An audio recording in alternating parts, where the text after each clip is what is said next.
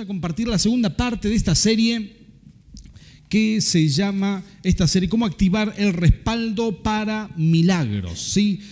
Y la verdad que hay algo muy cierto, es una realidad. El Señor quiere que, bueno, quiere trabajar contigo, ¿sí? Tocarle que está al lado tuyo, decirle, eso es para ti, ¿sí? El Señor quiere trabajar contigo. Escúchame esto, el Señor quiere usar tu boca, quiere usar tu vida, quiere usar tu ser para que el poder de Dios se desate a través tuyo aquí en la tierra. Es decir, cuando vos orás, cuando vos clamás por algo que el Señor, bueno, e, el Señor te quiere respaldar. Pero el Señor, en su sabiduría, él, eh, ideó un sistema para esto, ¿verdad? Uno tiene que, quizás de alguna manera, crecer, madurar un poco, tiene que mostrar eh, que va a ser un buen trabajo con el respaldo de Dios aquí en la tierra. Y como yo expliqué ya el domingo anterior, si Dios fuera un docente o tiene alguna característica de, docente, sería uno de esos buenos docentes que marcaron nuestra vida, quizás esos docentes que marcaron tu vida, que te enseñaron muy buenas cosas y te dijeron qué cosas ibas a, a, rendir en el examen, te dijeron necesito esto de ti y lo otro y quiero que aprendas esto. Y cuando uno se aprende eso, salís aprobado, salís bendecido, te das cuenta que creciste, que aprendiste. Y las parábolas de alguna manera son así. Sí, el Señor Jesús enseña clarito, clarito qué cosas se espera de nosotros. Y eso hemos hablado el domingo pasado. Y en las parábolas y en la sabiduría de Dios, esas parábolas son brillantes, son magníficas porque cuentan muchos detalles. También hay ejemplos de lo que no se espera de nosotros para que no metamos la pata. ¿sí? Entonces esto es muy bueno y podemos aprender de estas parábolas. Y lo bueno y, quizás lo grandioso de esto es que claramente muestra la Biblia que estamos hechos para crecer, para avanzar, para crecer. ¿A cuántos de ustedes les gustan los bonsáis? ¿Sí? ¿Conocen lo que es un bonsai? ¿Sí? ¿Conocen? ¿Cuántos de ustedes vieron Karate Ki alguna vez? Maestro Miyagi, recortando el bonsai.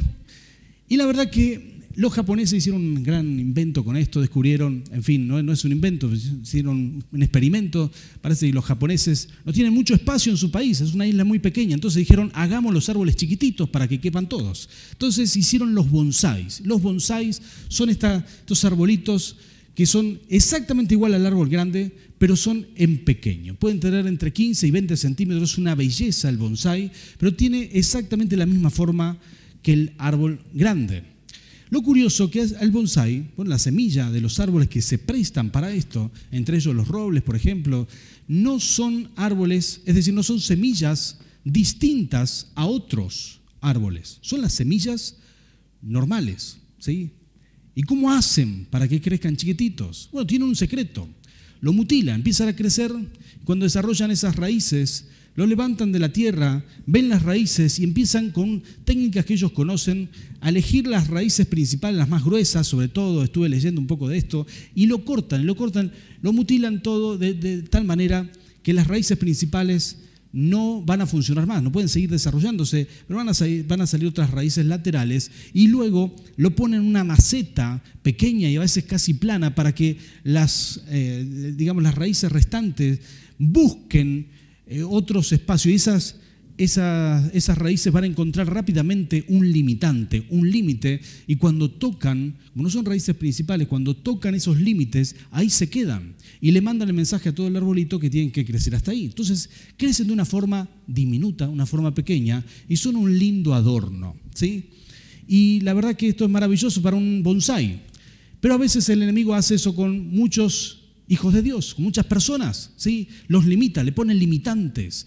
cuando vos naciste para crecer, cuando, digamos, vos tenés semilla para, para ser muy grande, vos tenés semilla para crecer grande y avanzar lejos en la vida. Y a veces sucede que por los limitantes que nos pone el enemigo, nos mutilan las raíces principales o de alguna manera nos ponen límites, ¿verdad? Macetas donde tocamos, tocamos nuestros, nuestros impedimentos y ahí decimos, bueno, hasta acá pudo crecer y nos quedamos, nos conformamos, pero lo que Dios viene a hacer sobre tu vida es grandioso. Lo que Él quiere hacer es arrancarte de esa maceta pequeña, es plantarte en una tierra donde puedas expandirte, crecer, desarrollarte otra vez y hacer un milagro, un milagro que la Biblia le llama restitución. Y es toda la raíz que el enemigo te sacó, todo lo que, lo que hace que vos crezcas grande y fuerte, devolvértelo para la gloria del Señor. Así que yo quiero animarte en fe, decirte que vos podés crecer, estás hecho para ser un gran árbol. ¿Cuántos dicen amén a esto? ¿Sí? Sacudir un poco al que tenés al lado, decirle, eso es para vos, no pongas cara de bonsai. Sí, Señor,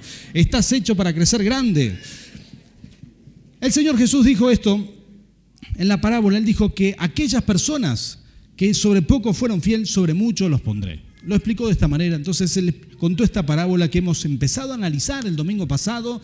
Él contó esta parábola y dijo, aquellas personas, bueno, había un hombre que se fue de viaje y eligió tres de sus siervos. A uno le dio cinco mil monedas de oro, a otro le dio dos mil monedas de oro y a otro le dio mil monedas de oro. Y se fue. Y les dio una orden, le dijo, administren para mí, trabajen, hagan lo mejor que puedan. Y cada uno de ellos hizo su trabajo. Cuando volvió el Señor, el que tenía cinco mil monedas de oro, le dijo, Señor, he trabajado y he multiplicado lo que me diste y tengo otras cinco mil monedas de oro. Él, el jefe, se pone tan contento que le dice, siervo bueno y fiel. Le dice, sobre poco has sido fiel, te voy a poner a cargo de mucho más. Una frase maravillosa. Y le dice, entra a, la alegría de tu Señor, te comparte la alegría conmigo. Estaba muy contento. Y después viene el que, el que tuvo dos mil monedas de oro. miren la respuesta que le damos a leer, versículo 22, si podemos poner en pantalla, versículo 22. Vamos a leer Mateo capítulo 25, versículo 22 en adelante. Viene el que tenía dos mil monedas de oro. Y dice así la palabra del Señor. Llegó también el que recibió dos mil monedas. Señor, informó, usted me encargó dos mil monedas.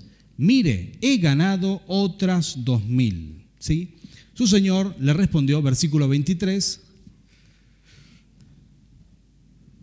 versículo 23, su señor le respondió, ahí está, hiciste bien, siervo bueno y fiel. Diga conmigo, bueno y fiel.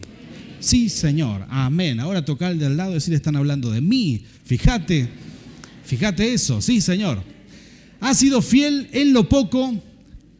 Si volvemos al 23, por favor. Si eh, eh, sido fiel en lo poco, te pondré a cargo de mucho más. Ven a compartir la felicidad de tu Señor. Y sigue el versículo 24. Y acá, acá es donde se complica un poquito la parábola. Ustedes la recuerdan, pero dice, después llegó el que había recibido solo mil monedas. Señor explicó, yo sabía que usted es un hombre duro, que cosecha donde no ha sembrado y recoge donde no ha esparcido. Dice, así que tuve miedo y fui y escondí su dinero en la tierra. Mire, aquí tiene lo que es suyo. Versículo 26 dice, pero su señor le contestó, siervo malo y perezoso. Ahora diga conmigo, malo y perezoso. Tocale de al lado y decirle, ahora no hablan de mí, ¿sí? Fíjate si sos vos, pero yo no. Dice, siervo malo y perezoso, así que sabías que cosecho donde no he sembrado y recojo donde no he esparcido, pues debías haber depositado mi dinero en el banco para que a mi regreso lo hubiera recibido con interés. Hasta aquí la palabra del Señor. Es una parábola muy fuerte para este último siervo, pero el Señor Jesús elige estos personajes planifica, piensa y seguramente pensó en todos los detalles para dejarnos un mensaje muy claro y para que nosotros podamos aprovechar, sacarle jugo a esta parábola y aprender esas cosas, esos secretos que son importantes para nuestra vida. ¿sí? Y yo quiero animarte, quizás vamos a, a resaltar esas tres cosas. ¿Por qué la gente esconde las monedas? ¿Por qué esconde las cosas que Dios les ha dado? ¿Por qué las entierra? ¿Por qué no hace nada con ello? hay mucha gente que hace eso en, esta parábola las monedas de oro representan todo eso que Dios te ha dado. ¿Cuántas cosas Dios te ha dado? ¿Sí? ¿Qué cosas Dios ya te entregó? ¿Te dio? ¿Cuánto a ustedes le ha dado salud? ¿Le ha dado una familia? ¿Le ha dado, la bendición de tener un trabajo? Les, les ha bendecido con muchas cosas, tener a alguien a quien amar, alguien a quien te ame, ¿sí? Tener esas bendiciones, tener hijos, tener este, nietos, algunos de ustedes, ¿sí? Esas bendiciones gigantescas que Dios te ha dado, ¿sí? Iba a mencionar suegra, pero esa quizá lo mencionamos más tarde. Pero esas bendiciones que Dios te ha dado, que son gigantesca y cada uno de nosotros tenemos. ¿Saben que hay mucha gente que pone siempre la mirada en lo que le falta y no puede disfrutar lo que tiene? Y si yo te hago una pregunta, ¿estás conforme con la vida que tenés? ¿Qué me responderías? Hmm, Algunos son muy cautos, son muy cautos porque ya conocen al pastor. Entonces si dicen, sí, estoy conforme, tienen miedo que el pastor diga conformista. Y otros si dicen, este, no, yo todavía estoy esperando más, entonces, entonces tienen miedo que el pastor diga, puede ser ansioso, pero no, vamos a, vamos a enfocarnos correctamente. Es importante tener en cuenta lo que sí tenés, darle gracias a Dios por las cosas que sí tenés y siempre tener esta intención de crecer, tener esta, esta, esta intención de, avanzar en la vida. Ese, ese equilibrio sería muy sano. Ahora esta parábola enseña mucho y Jesús trata de explicar esas monedas de oro, representa todo lo que Dios te ha dado. Dios te ha dado muchas cosas, Dios te ha dado, te ha dado dones, te ha dado talentos, Dios te ha permitido tener un ministerio, algunos de ustedes, y algunos lo han de tener todavía. Y Dios te permite hacer estas cosas, son grandiosas y son maravillosas. ¿sí? Esto, esto, equivale o de alguna manera representa esas monedas de oro. A alguno Dios le da por su, por su capacidad mucho, a otro le da menos. Algunos no están en la temporada de recibir mucho y quizás en el futuro reciban más, pero a todos le da conforme a lo que Él considera correcto. Y como Dios es justo, Él lo considera correcto en cada etapa de su vida, cada etapa de nuestras vidas. Esa persona de 5.000 monedas puede representar a vos en tres años y esa persona de 2.000 monedas puede, puede, representar, o sea, vos podés representar a esa persona hoy o hace dos años atrás, ¿verdad? Y en cada temporada uno puede tener algo nuevo de parte de Dios. Ahora, el Señor representa a Dios y esos, esas tres personas, esos siervos que dan cuenta de esas monedas, representan a la iglesia o a la gente que recibe de Dios y que hace algo con ellos, son las distintas reacciones de acuerdo a sus capacidades. Nosotros queremos ver este último personaje y para aquellos que quieran escuchar la primera parte pueden ver nuestro mensaje por YouTube, ahora lo pueden escuchar por Spotify, qué bendición, pero sí podemos recibir esta palabra de alguna manera la, primera, la, enseñanza de las primeras dos personas, cómo reaccionan. Y vamos a analizar la tercera persona, este siervo que dice que es malo y es perezoso y que agarró las mil monedas y que las enterró. Y mientras los otros corrían de acá para allá, quién sabe cuánto tiempo, trabajando, multiplicando, transpirando, este estaba sentado tomando mate y sin hacer nada y mirando como los otros corrían de acá para allá. Y entonces cuando llega el jefe se molesta con él, como es lógico, y lo reprende. ¿sí? Queremos analizar un poquitito la respuesta, porque Jesús pensó en esto, ¿eh? pensó en todos los detalles, ¿sí? pensó en los detalles de estas respuestas de la respuesta sobre todo del, del, siervo malo y perezoso. Y yo quiero mencionarte tres, bueno, tres elementos de esta respuesta que hacen que nosotros, de alguna manera, podamos aprender qué cosas no debemos hacer o, o de qué forma no debemos responder. Número uno, este siervo malo y perezoso, que se muestra aquí, dice que tuvo miedo. Esto es lo que tuvo. Son los sentimientos es decir, el punto que voy a mencionarte es, no, bueno, las personas que entierran sus monedas de oro son esas personas que no tienen los sentimientos bien calibrados. Uno de los sentimientos es el miedo. Jesús pone clarito la respuesta, dice que le tuvo miedo a la reacción de, de Dios y el temor lo paralizó y dice que enterró, esa fue su justificación, enterró la moneda, las monedas, las mil monedas, las enterró porque tuvo miedo. El miedo, bueno, es uno de esos sentimientos, pero no solamente ese sentimiento, pueden ser muchos más. Ese sentimiento, ese sentimiento de, de, de, temor, de ansiedad, ¿sí? ¿Cuántos ansiosos tenemos hoy aquí? Pues son esos sentimientos de celo, por ejemplo, ¿sí? Ni pregunto, ¿verdad? Sé que no van a levantar la mano, pero sentimiento de frustración, de enojos, son esos sentimientos que nos juegan en contra a la hora de hacer algo para Dios. Son esos sentimientos. Eh, ¿Cuántos de ustedes son vergonzosos? ¿Sí? Sentimiento de vergüenza. ¿Habrá algún vergonzoso? ¿Sí? Ah, sí, allá. Párense en la silla, por favor, los vergonzosos. Ah, es verdad. Es mucho eso. Pero sí son esas personas que por temor, ¿saben que cuando nos mudamos a la casa pastoral que, que tenemos ahora, que eh, la iglesia alquila para nosotros.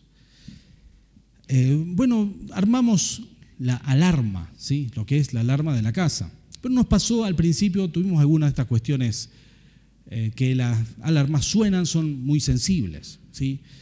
Y por supuesto, eh, tiene distintos tipos de alarmas y alarmas, es decir, toda una combinación de sistemas, infrarrojos, este, sistemas de, por imanes en las ventanas y puertas, ¿verdad? Si se abre, eso suena, si, eh, por, por movimiento interno, si alguien se mueve por dentro, están hechas para detectar, detectar, este, digamos, si entra un ladrón, esa sería la idea, suena la alarma, ¿sí?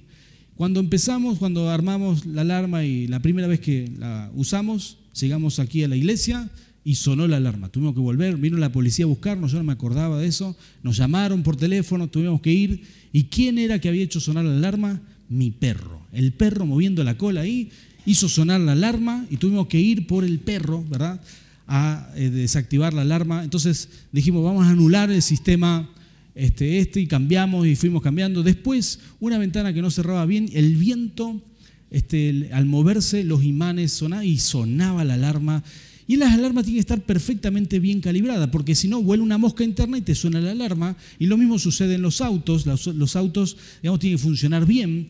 Eh, si una persona pasa cerca no tendría que sonar la alarma, sino, este, pero si alguien intenta robarlo, ahí tendría que sonar. Eso es una alarma bien calibrada. Algunas alarmas son hipersensibles, ¿sí? Y entonces, este, digamos, pasa cerca una persona y se activa, ¿sí?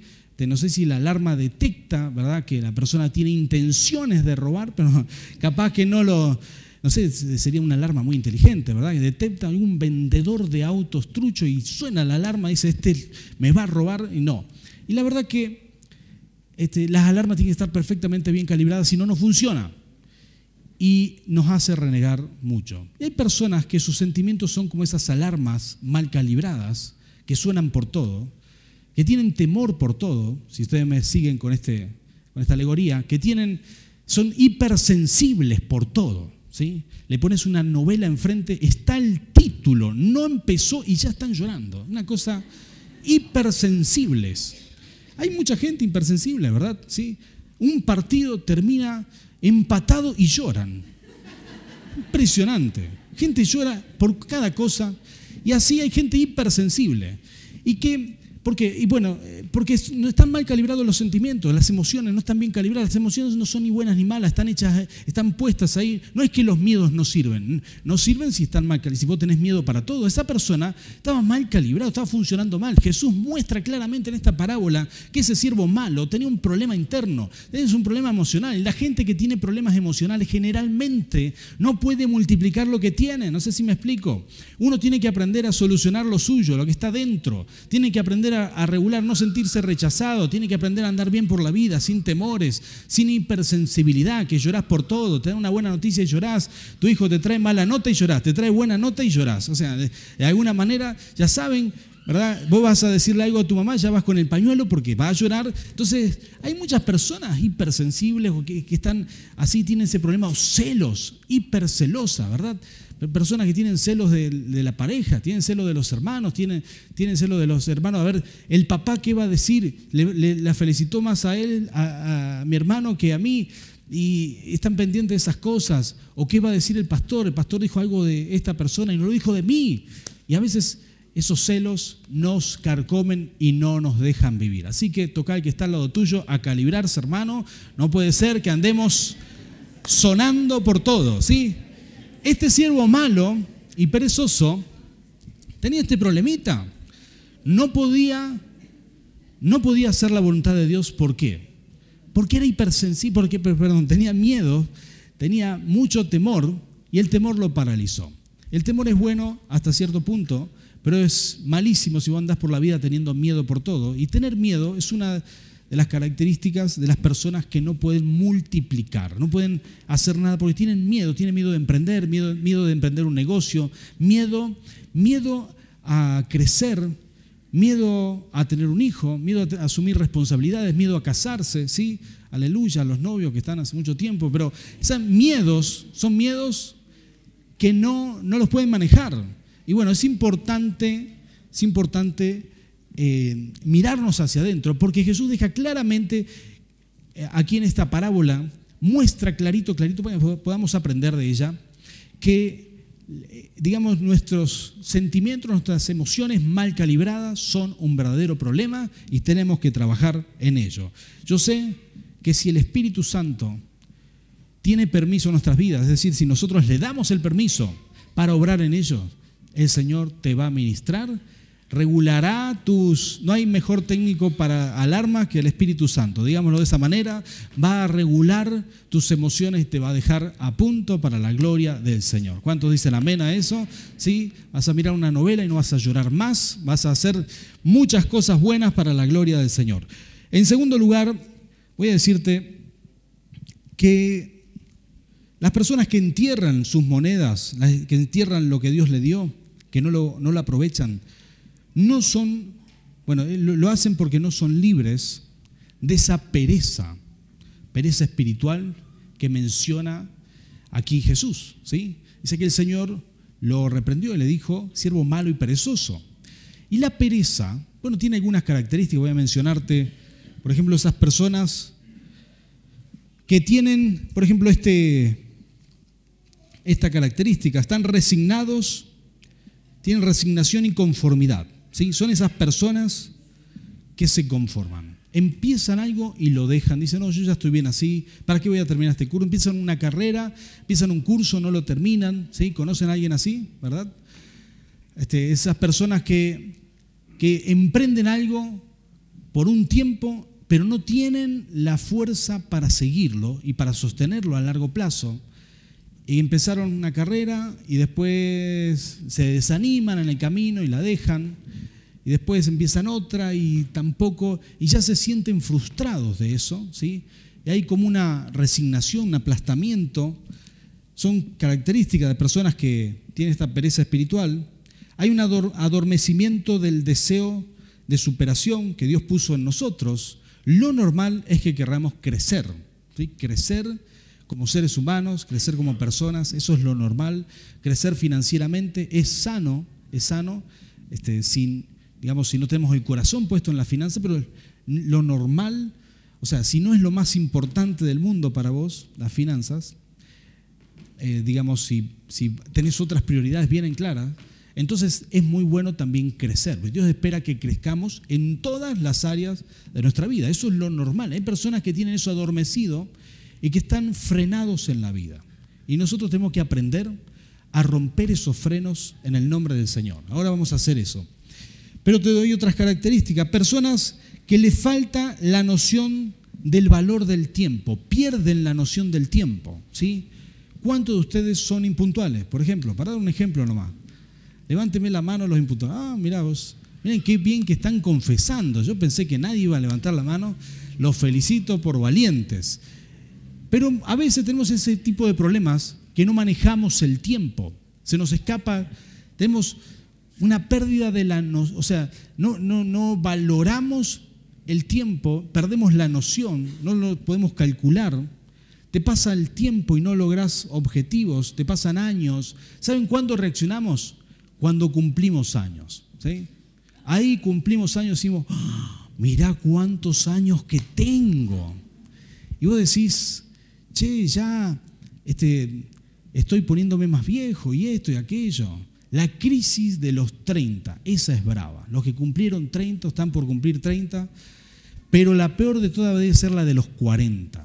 Hombres y mujeres, agárrense con uñas y dientes, pero cuando uno llega a los 40 entra una crisis así y sobre todo aquellas personas no lograron todos los objetivos que quisieran. Después la de los 50 es más leve porque ya tenés otros logros, tenés, eh, llegás de otra manera, ¿sí?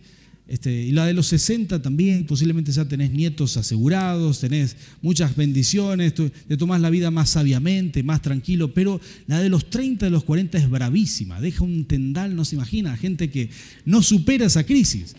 ¿Pero por qué razón? Porque no se administró en los tiempos, no calculó bien, le sorprende la vida, dice, mirá cuántos años tengo y yo quería haber hecho tantas cosas y no las hice. Y ahí es donde uno se agarra eh, de lo que sea y dice, esta mañana y dije esto y una hermana me dice, y la crisis de los 70 me agarró afuera, y dice, bueno, de esa no, tengo idea de qué está hablando, Pero sí, este, a veces uno entra en crisis porque no, no logró hacer las cosas que quería hacer. Y cuando uno se percata de esto, a veces hay síntomas de las personas que están como frenadas y estancadas. Y lo que Dios quiere mostrar en este siervo malo y perezoso que tenemos que destrabarnos en la vida para poder tomar, para poder acelerarnos y entrar en el tiempo que Dios quiere que estemos. Personas que no manejan el tiempo, se les va de las manos, personas que son impuntuales, si quieren llegar a un lugar y ya salen de su casa tarde, no sé por qué razón no se dan cuenta, pero las personas que saben calcular el tiempo calculan para atrás, ¿sí? Si vos querés estar aquí a las 20 horas, sabés que y tenés 10 minutos hasta tu casa, tenés que saber que tenés que llegar 10, salir 10 minutos antes. Si aparte de eso tenías que planchar la ropa, 20 minutos para planchar la ropa, ¿verdad? Este, em, excepto que planche el hombre serían 3 horas antes para planchar la ropa. Pero si no, 20 minutos alcanza. Y si no, este, aparte de eso, si tu esposa se tiene que maquillar, ahí sí, salía a las 3 de la tarde y a las 20 llegás seguro. Pero son esas, uno tiene que saber calcular el tiempo para llegar bien a dónde quieres llegar. Mirar, calcular para atrás. Hay gente que lo hace a ojo, dice, ah, bueno, salimos en un rato, mira el reloj, falta, y cuando se le pasó, uh, me tengo que bañar, y se acuerda todo lo que tiene que hacer, y no lo calculó, y se le va de las manos el tiempo. ¿sí? Si eso te pasó alguna vez en la historia de tu vida, quiero decirte, bueno, es normal. Pero si te pasa cada domingo, te pasa cada día antes de salir al trabajo, si te pasa cada vez que vas a salir, hermano, hermana, quizás tenés un pequeño problemita con el tiempo. Y hoy te vamos a ministrar. ¿Sí? Amén. Atención con esto. Pero curiosamente la Biblia le llama a veces algunas, algún obrar de las tinieblas, el espíritu de letargo, hace que las personas se retrasen, no puedan, son como cadenas espirituales que no te dejan avanzar por la vida, no te dejan, no, no te dejan crecer, te retrasan en el tiempo, te retrasan con tus hábitos, con tus planificaciones, te hacen perder la noción del tiempo.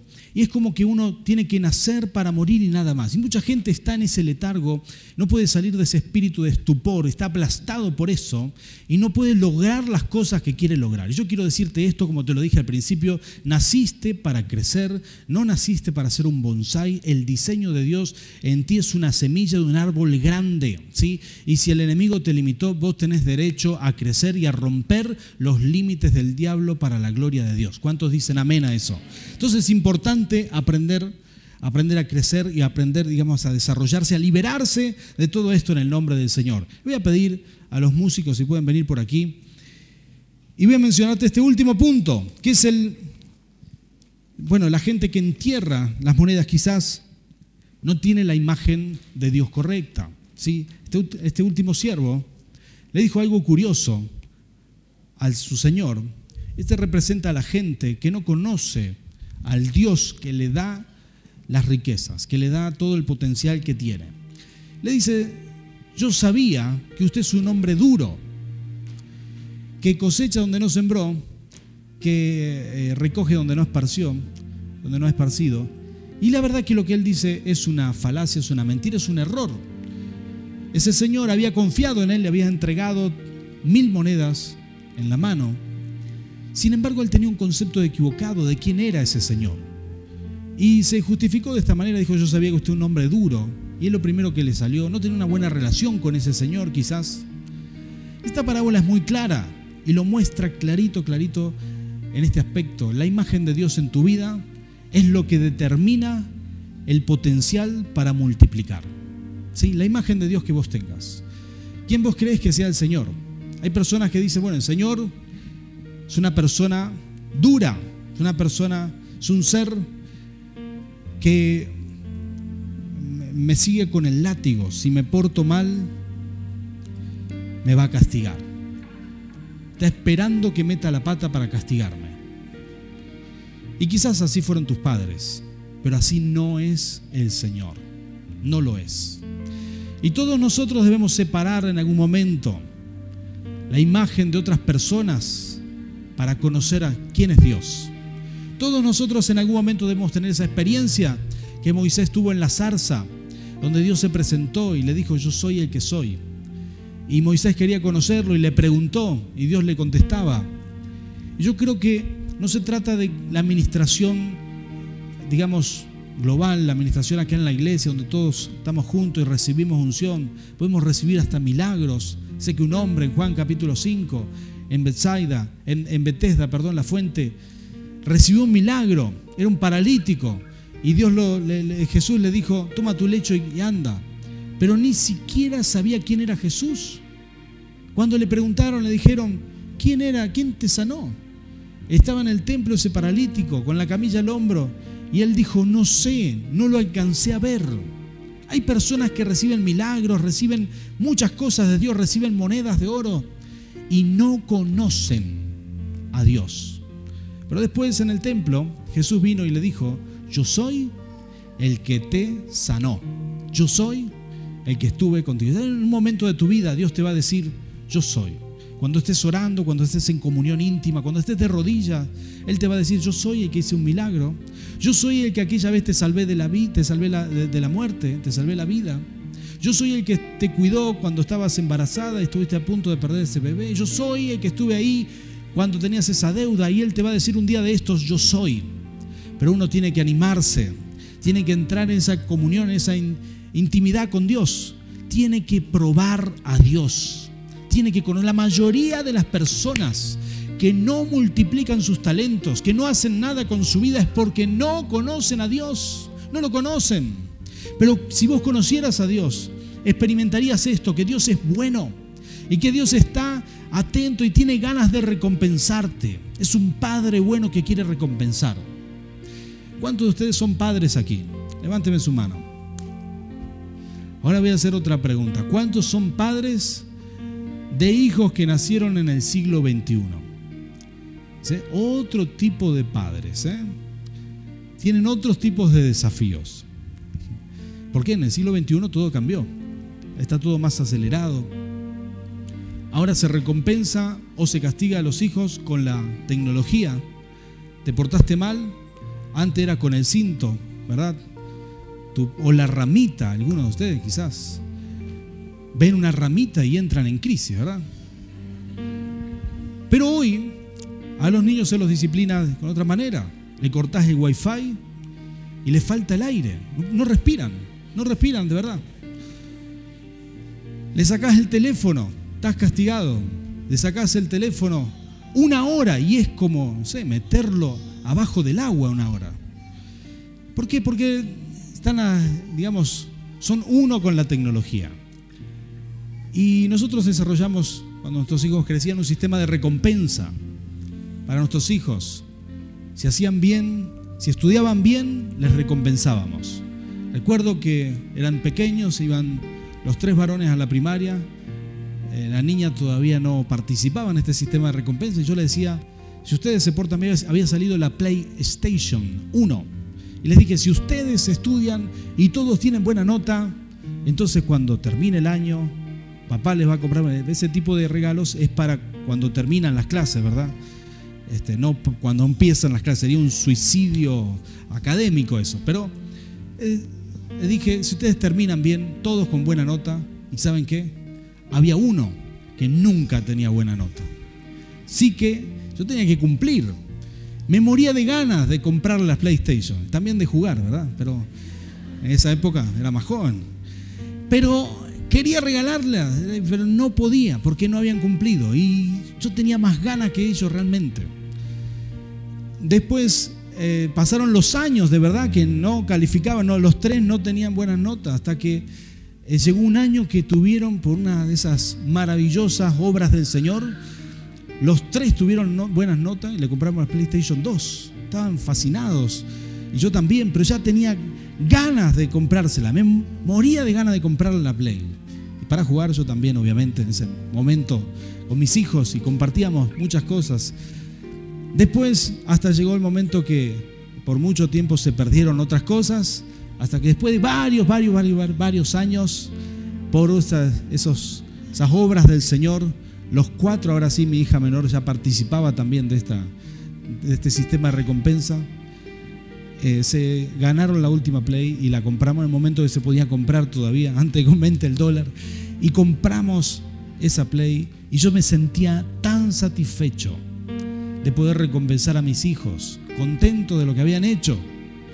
Y sabes que a veces Dios se presenta ante nosotros como un Dios de recompensa y no lo podemos ver porque no lo conocemos.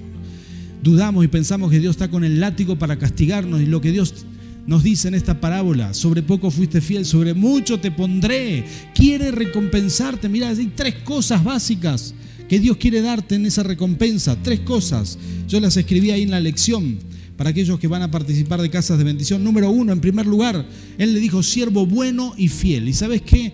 Si tu padre te dijo, si vos tuviste la bendición que tu papá te diga, hijo, qué bueno que sos, qué, qué, buen trabajo que hiciste, si tuviste la oportunidad que tu padre te afirme con esas palabras, jamás necesitaste afirmación de nadie. Pero si no tuviste un padre que te afirmó, entonces mendigaste afirmación por todos lados. ¿Es así o no es así?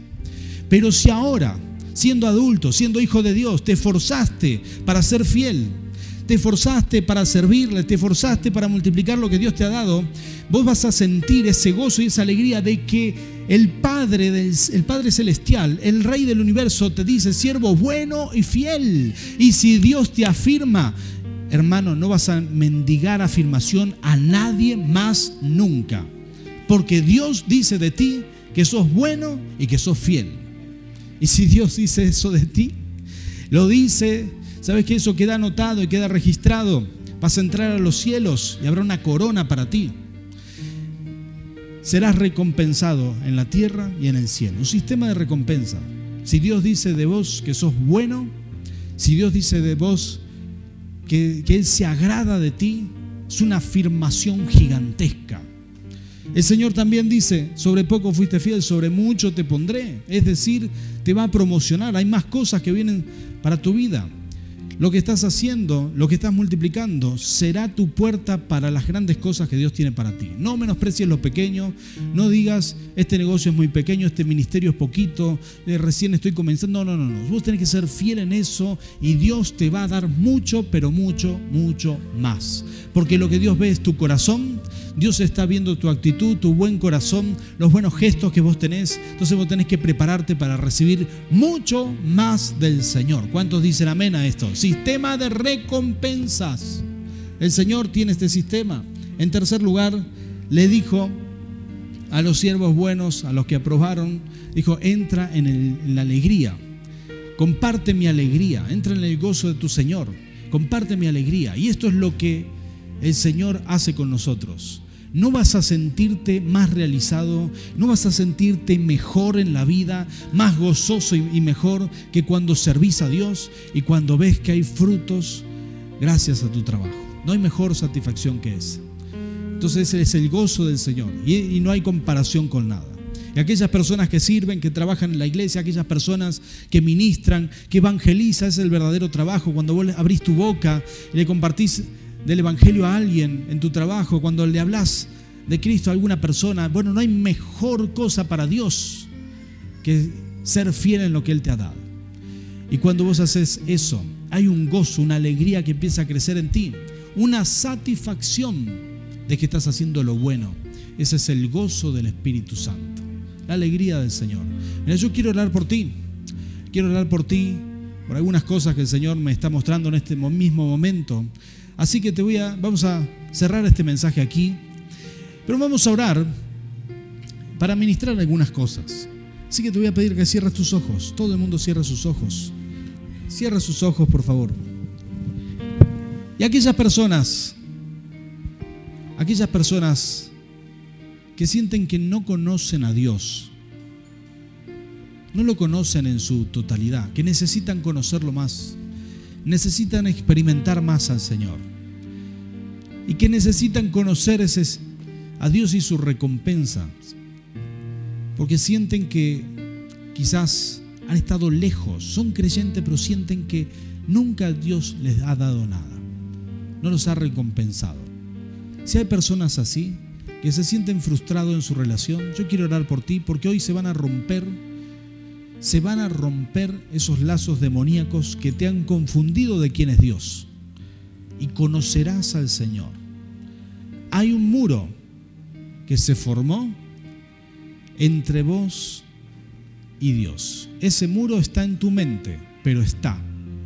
Y tenés que derribarlo y este es el momento.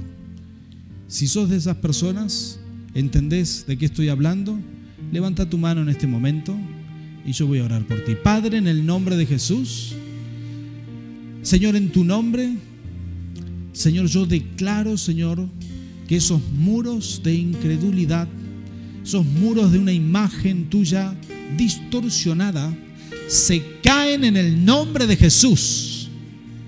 Señor, se cae ahora. Conoceremos, Señor, conoceremos tu presencia. Nos vas a respaldar con tu poder, Señor. Experimentaremos tu respaldo, Señor. Veremos maravillas. Te conoceremos a ti, Señor, cara a cara, en nuestra intimidad. Te vamos a buscar y te vamos a encontrar. Ese muro que distorsiona tu imagen, esa separación entre ti, entre, entre tú y nosotros, eso se cae en el nombre de Cristo Jesús. Y declaramos, Señor, poderoso Dios, que tu presencia aquí, Señor, Señor, tu presencia aquí en este momento empieza a construir una imagen tuya de un Padre bueno. Alguien está deseoso de recompensar, deseoso de darle a sus hijos esa recompensa, esperando que aprobemos, Señor, porque tiene ganas de hacerlo. Señor, que pueda formarse en nuestras, en nuestras mentes, en nuestro interior, la imagen correcta. Señor, y si hay alguien aquí, Señor, que lucha con los tiempos, Señor, que lucha, Señor, con ese espíritu de letargo, Señor, en este momento será libre para la gloria de tu nombre. Toda persona que se siente que lucha con esto. Levante su mano, levante su mano, todo el mundo permanezca con los ojos cerrados. Padre, en el nombre de Jesús, todo espíritu de letargo que frena a tus hijos, Señor, yo, Señor, en tu nombre tomo autoridad y rompo toda atadura, Señor, en el nombre de Jesús. Señor, todo lo que frena, todo lo que estanca, todo lo que ha retenido la bendición, que no nos ha permitido correr y multiplicar aquello que nos diste, Padre, en el nombre de Jesús, lo echamos fuera. Declaramos tu bendición, declaramos tu respaldo, declaramos, Señor, tu presencia. Señor, se rompen las cadenas, Señor, se rompe lo que nos frenaba en el nombre de Jesús. Nos declaramos libres para la gloria de tu nombre. Aleluya, Señor, estás aquí, Rey. Ponte de pie, por favor, ponte de pie. Ponte de pie. Padre, en tu nombre, Jesús. Te damos gracias, Señor. Señor, bendecimos tu nombre. Te damos gracias, Espíritu Santo. Señor, bendecimos tu nombre. Señor, cada persona que está en este lugar o que está conectada a través de internet, Señor, en, el nombre de Jesús, Señor, soltamos palabra de bendición y declaramos, Señor, que tú nos llevas a otro nivel. Señor, Señor, que sobre poco, Señor, hemos sido fiel, sobre mucho nos vas a poner. Señor, viene el tiempo de la multiplicación. Señor, viene el tiempo de la promoción, Señor, porque tú estás buscando, Señor, a tus hijos y a tus hijas que están haciendo buen trabajo, Señor, que se esfuerzan día, día a día en ser fieles, Señor, que se esfuerzan día a día, Señor, en multiplicar aquellas cosas que tú le diste. Señor, tú estás buscando, estás mirando a tu iglesia, estás buscando esas personas que multiplican, esas personas que van para adelante, que quieren crecer, que tienen ganas de avanzar. Señor, y en el nombre de Jesús, yo declaro, Señor, en tu nombre, que esas personas que han sido fieles, Señor, como dice tu palabra, sobre poco has sido fiel, sobre mucho te pondré. Viene el tiempo, Señor, donde nos vas a poner sobre mucho. Señor, viene el tiempo donde vas a multiplicar las cosas que tenemos, nos vas a poner a cargo de mucho más. Señor, administraremos mucho más. Señor, mejor, Señor, en nuestro trabajo, mejor en nuestras empresas, en nuestro negocio, mejor en la familia, mucho más, mucho más. Señor, en el nombre de Cristo Jesús, declaramos bendiciones sobre tu pueblo. Señor, que tus bendiciones son derramadas sobre tu iglesia, tus bendiciones nos alcanzan, Señor, nos cubren, Señor, para la gloria de tu nombre. Declaramos esta palabra, Señor, soltamos bendición sobre cada persona que está aquí y aún sobre los que están conectados en internet, Señor, en el nombre de Cristo Jesús. Amén y amén. Gloria al Rey.